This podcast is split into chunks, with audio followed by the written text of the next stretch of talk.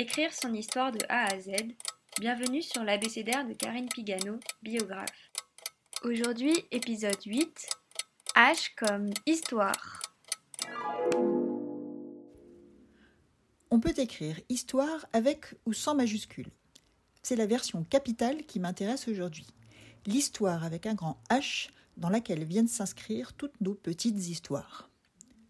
Nous n'avons pas toujours le recul pour apprécier le cheminement parallèle de nos vies et de la grande histoire. Pourtant, les télescopages sont nombreux et valent vraiment la peine qu'on s'y arrête. Je sais d'expérience que les lecteurs en sont friands. Notons au passage que les récits peuvent être directs ou indirects, puisque vos parents ou vos grands-parents ont aussi pu vivre de grands événements et vous les rapporter.